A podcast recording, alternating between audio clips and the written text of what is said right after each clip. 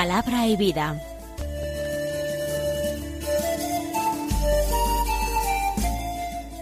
Con el padre Manuel Horta desde Sevilla.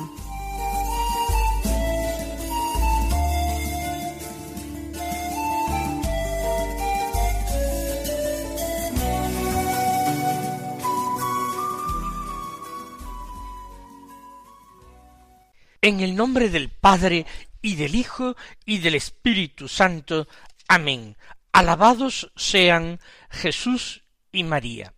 Muy buenos días, queridos amigos, oyentes de Radio María y seguidores del programa Palabra y Vida. Hoy es el jueves de la trigésimo segunda semana del tiempo ordinario. Un jueves que es 10 de noviembre. En este día la Iglesia celebra la memoria de San León Magno, un santo padre de la Iglesia, que nació en Italia, en la región de la Toscana, habiendo sido elegido para la sede de Pedro, para desempeñar ese ministerio de unidad de confirmar en la fe a sus hermanos, que es el ministerio petrino, el del Papa, él fue un verdadero pastor, que defendió valerosamente la fe y la unidad de la Iglesia. Se enfrentó ni más ni menos que con el rey de los unos, Atila, impidió con esa valerosa actuación que Atila no entrara en Roma y evitar un saqueo que hubiera sido espantoso de la ciudad santa. Su grandeza de ánimo, su trabajo incansable, la ortodoxia de su doctrina, hicieron que fuera llamado Magno, el Grande. Nos han llegado muchas de sus obras, principalmente homilías fue el Papa que convocó el importantísimo concilio de Calcedonia en el año 451, donde se definió dogmáticamente que Cristo Jesús tenía una doble naturaleza, verdadera naturaleza humana y verdadera naturaleza divina. Murió santamente en el año 461. Vamos a escuchar ahora la palabra de Dios que se proclama en la liturgia del jueves de esta trigésimo segunda semana. Seguimos la lectura continuada del Evangelio de San Lucas. Estamos en el capítulo diecisiete del que escuchamos los versículos veinte al veinticinco que dicen así. En aquel tiempo los fariseos preguntaron a Jesús ¿Cuándo va a llegar el reino de Dios? Él les contestó El reino de Dios no viene aparatosamente, ni dirán está aquí o está allí, porque mirad, el reino de Dios está en medio de vosotros. Dijo a sus discípulos Vendrán días en que desearéis ver un solo día del Hijo del Hombre y no lo veréis. Entonces se os dirá está aquí o está allí.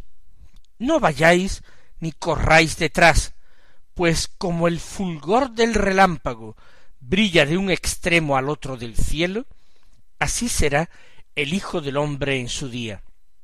Pero primero es necesario que padezca mucho y sea reprobado por esta generación.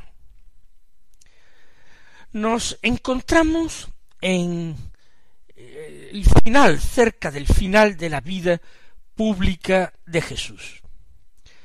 Comienzan a plantearse ya los temas que marcarán la última predicación del Señor, sobre todo en Jerusalén. Y va a ser la cuestión del final de los tiempos, del fin del mundo, pero también del fin del mundo conocido, el fin de Jerusalén, de la situación en que estaban viviendo aquellas personas que escuchaban a Jesús. Pero no creamos que se trata de un conjunto de profecías de Jesús dedicadas solamente a los hombres de aquella época, ni muchísimo menos profecías encaminadas a llenarnos de inquietud, cuando no de pavor. Antes al contrario, las palabras de Jesús son siempre evangelio. Y el evangelio es buena noticia de Dios, buena noticia de salvación para el hombre pecador. Por tanto, vamos a tomar conciencia de que en los próximos días vamos a escuchar evangelios en que Jesús va a hacer referencia al final. Como todos nosotros también viviremos nuestro propio final, estemos particularmente atentos y con el corazón abierto, porque las palabras que nos dirige el Señor en el Evangelio de cada uno de estos días son verdaderamente verdad y vida. Comienza el texto con una pregunta realizada por los fariseos a Jesús. Después de todo lo que llevamos leído en el Evangelio de San Lucas, sabemos que no se trata de preguntas inocentes, ni mucho menos. Se trata de preguntas astutas que procuran comprometer a Jesús y encontrar materia y argumentos para eh, poder luego eh, volverse contra él, denunciarle ante el pueblo o ante las autoridades. Se trata de un continuo examen que busca suspender al alumno. No tratan de salvar las proposiciones que Jesús eh, presenta, antes al contrario, interpretarlas siempre en el peor sentido posible. La pregunta es cuándo va a llegar el reino de Dios. No sabemos exactamente, pero parece que la pregunta podría tener un trasfondo político. Explico lo que quiero decir. El reino de Dios se podría entender por aquellos hombres como la llegada del Mesías. El Mesías era el descendiente de David que reinaría sobre Israel, reinaría incluso sobre las naciones, en una época de paz absoluta, de triunfo, de prosperidad para el pueblo elegido de Dios. Los fariseos escuchan con rabia cómo tantos discípulos de Jesús lo reconocen, lo confiesan, lo aclaman a veces como Mesías. Bastaría un pequeño traspiés de Jesús, aceptando ese título de Mesías, reclamando la corona de David para tener un argumento perfecto para poder acusarlo ante el poder romano. A pesar de ser estos hombres, los fariseos, ferozmente anti romanos, sin embargo, no tenían escrúpulo ninguno en aliarse con ellos para servir a sus propios intereses. Recuerden que los fariseos también, junto a los sumos sacerdotes, van a llevar a Jesús atado a Poncio Pilato para que sea él el que lo condene a muerte y lo van a acusar de hacerse rey de que ellos no tienen más rey que al César en el colmo de su hipocresía, de su falsedad. Por eso la pregunta ¿cuándo va a llegar el reino de Dios? Al que va a tener una respuesta de Jesús muy profunda que tal vez no lleguen a entender, puede tener ese interés malvado de encontrar motivo para denunciarle a las autoridades.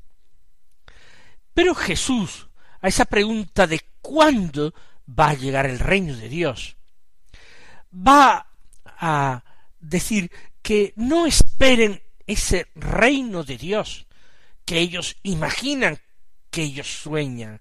El plan de Dios es totalmente distinto. Lo que ellos esperan no va a llegar jamás. Eso que ellos esperan no es el reino de Dios, ni mucho menos. El reino de Dios, afirma, no viene aparatosamente.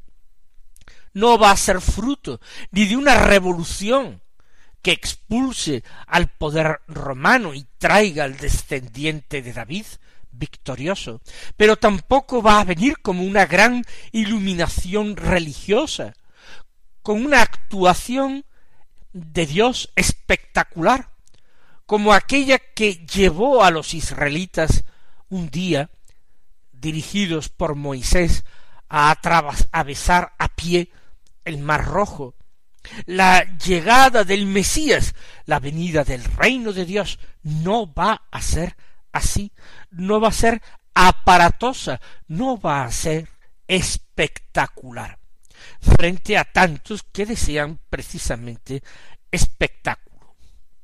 Más aún, va a venir el reino de Dios sin que muchos se enteren siquiera.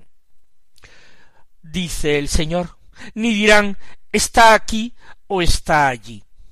Muchos no se van a enterar, ellos mismos no se van a enterar. El reino se ha hecho presente en la tierra, porque el Hijo de Dios se ha encarnado en las entrañas de María, porque el Hijo de Dios camina por aquellos caminos de Palestina, viene a Jerusalén, la ciudad santa, entra en la capital del reino de David, hoy sometida a distintos poderes.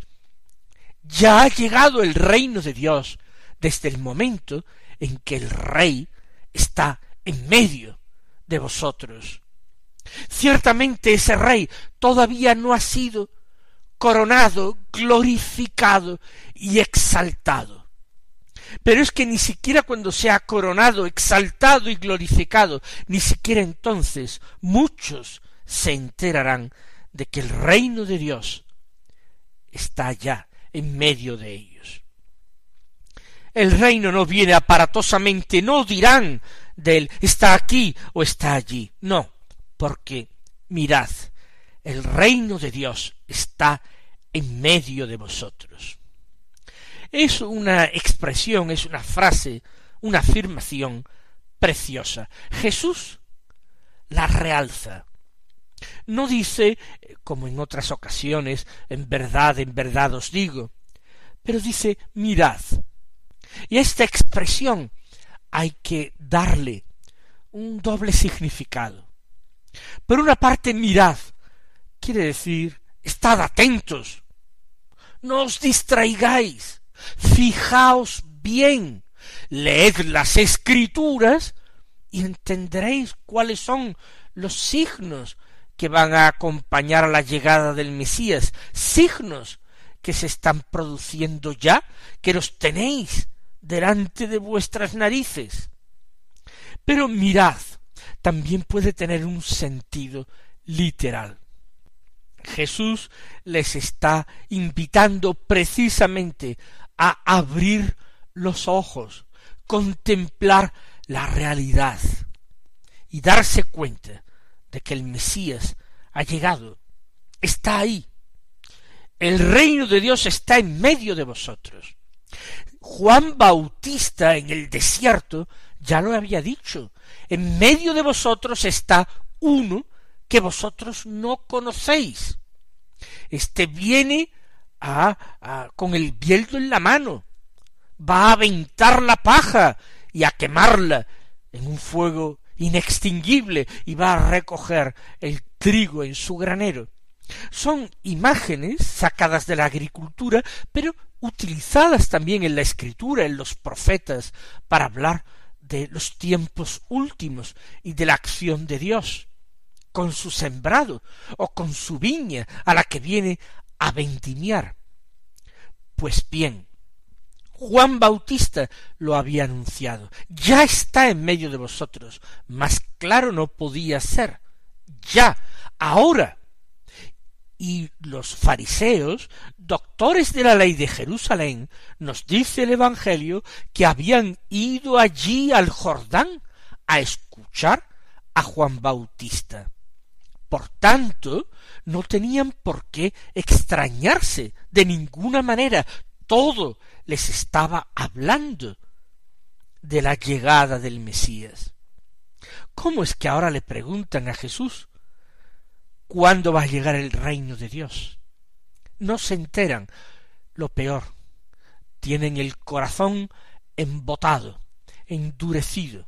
Sus propósitos son verdaderamente propósitos homicidas porque buscan la ruina del Señor, la ruina del Mesías, se oponen a los planes de salvación de Dios. El reino de Dios está en medio de vosotros. También se traduce en algunas ocasiones esa expresión el reino está en medio de vosotros por el reino está dentro de vosotros en el sentido en medio de vuestra misma persona, de vuestro mismo corazón, en medio de vuestra propia vida. También en ese sentido es perfecta y bellísima la expresión. El reino para nosotros es una realidad interior en primer lugar. Es nuestra aceptación rendida de que el Mesías Salvador ha llegado a nuestras vidas y que lo acogemos y que le damos a él toda la realeza para hacer y deshacer y disponer en nuestra vida a su antojo o mejor dicho según la voluntad de Dios. Aquí termina la respuesta de Jesús a aquellos fariseos. Ahora el Señor se vuelve a sus discípulos ahora no da una enseñanza para sus enemigos, sino para sus amigos. Les dice, vendrán días en que desearéis ver un solo día del Hijo del Hombre y no lo veréis. Jesús se está refiriendo en futuro al tiempo de la Iglesia. Está en futuro, vendrán días, desearéis, futuro también, no lo veréis, futuro. El tiempo de la Iglesia es un tiempo de deseo, de deseo de Cristo, de deseo de su regreso, de su vuelta, es la oración, es la aspiración de la Iglesia. Ven, Señor Jesús. ¿El Señor tarda? No, el Señor está cerca, el Señor llega.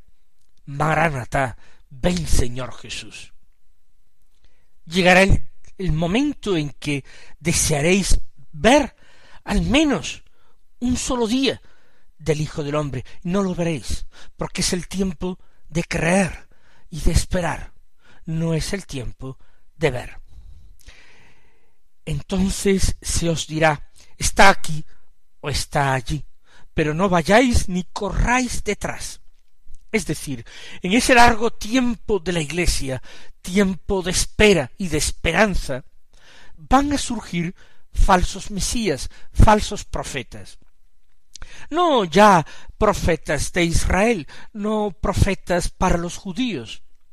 La humanidad va a tener muchos falsos maestros que van a prometer la felicidad, quizás después de una revolución, de una revolución que asegure igualdad, fraternidad, libertad a los hombres, pero una libertad que no es la libertad que viene de la verdad, que es Cristo, una fraternidad que no es la caridad ni es el amor al prójimo hasta el sacrificio, una unidad que no es la que tiene que darse en torno a las personas divinas, al misterio santo de la Trinidad, única imagen de la verdadera unidad deseable. No es la que predican otros mesías que tras una revolución comunista pretenden alcanzar la sociedad feliz, la sociedad sin clases,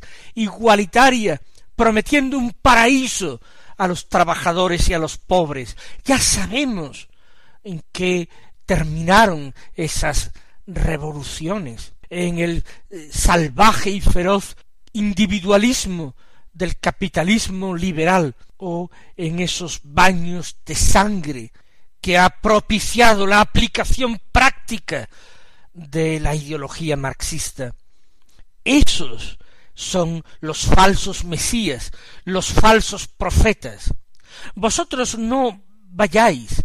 Algunos os dirán está aquí o está allí el verdadero Salvador de la humanidad, el hombre iluminado que nos va a dar la felicidad. No vayáis ni corráis detrás. Pues como el fulgor del relámpago brilla de un extremo al otro del cielo, así será el Hijo del hombre en su día. Se distinguen perfectamente en este texto las dos venidas del Hijo de Dios, las dos venidas del Mesías a este mundo. La primera ha tenido lugar sin que muchos se den cuenta. El reino de Dios, acaba de decir el Señor, no viene aparatosamente. No van a decir está aquí o está allí. No, ha llegado sin que se den cuenta. Sólo la noche de Navidad fue anunciado a unos sencillos pastores en Belén. Y ya está. Pero en cambio, esa otra segunda venida, la que anhelen los hombres, que a lo largo de siglos de historia de la Iglesia desearán ver un solo día al Hijo del Hombre, los que vivan en la edad de la Iglesia, en la época de la Iglesia, ellos no van a tener ese problema de reconocerle cuando venga, porque la segunda venida será como fulgor de relámpago. Se observa el cielo oscuro, lleno de nubarrones de tormenta, que inmediatamente se enciende de una manera esplendorosa con el fulgor del relámpago, pues así como el fulgor del relámpago que brilla de un extremo al otro del cielo, de un extremo a otro del horizonte, así será el Hijo del Hombre en su día, la segunda llegada en gloria. Ahora para juzgar, no para ser juzgado, ahora para reinar, no para padecer a manos de los hombres. Pero continúa y termina este texto que hemos escuchado con la siguiente afirmación. Pero primero es necesario que padezca mucho y sea reprobado por esta generación. Jesús anuncia ya su destino, lo conoce perfectamente. Él no camina a Jerusalén de una manera irresponsable o inconsciente. Él sabe a qué va, por qué va, para qué va. Es necesario que el Mesías padezca mucho, tiene que derramar su sangre en reparación por los pecados del mundo, tiene que ser rechazado, reprobado por esta generación. Mis queridos hermanos, que el Señor os colme de bendiciones y hasta mañana si Dios quiere.